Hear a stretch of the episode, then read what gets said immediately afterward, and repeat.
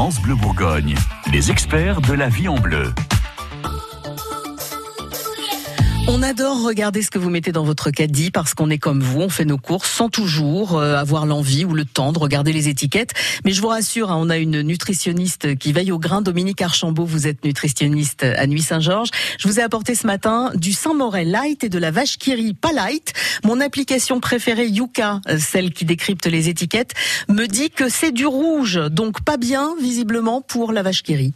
Alors c'est vrai que de toute façon, en général, de, tous les scores euh, qui prennent en compte les qualités nutritionnelles vont en général plutôt mal noter les fromages. Tous les fromages? Oui, y compris du comté par exemple, qui est quand même un fromage très traditionnel et plutôt bien fait.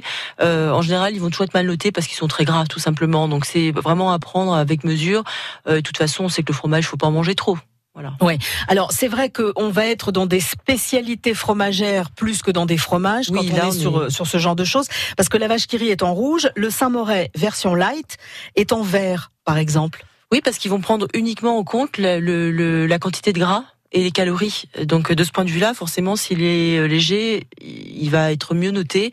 Et apparemment, il est très bien noté. Euh, après, vous savez que moi, j'aime bien les choses un peu naturelles, et, euh, et, et on va regarder. Peut-être qu'il l'est, mais euh, très souvent, quand c'est allégé, quand je pense au yaourt, la plupart des fromages allégés, ils sont, enfin, le gras est remplacé par des, des, des, des supports, des additifs hein, qui permettent de garder la texture. Donc ça vaut le coup quand on fait ses courses, finalement, même pour ce genre de produits qui vont être un peu des produits qu'on a dans son frigo pour mhm. dépanner, ça vaut le coup quand même de toujours regarder la composition Quand c'est mangé occasionnellement, on peut ne pas trop regarder, en effet. Et puis, effectivement, il y a des recettes où on va mettre facilement bah, des produits comme la vache qui rit.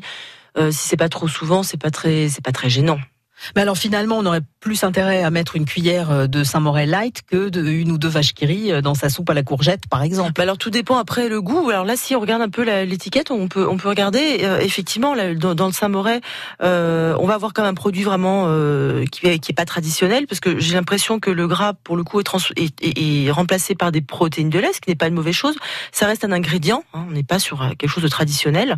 et si le goût reste bon et que la texture que l'on cherche est plaisante euh, oui, effectivement, ça va être mieux que la vache qui qui elle, enfin, contient pas mal d'additifs, notamment des conservateurs, des sels de fonte.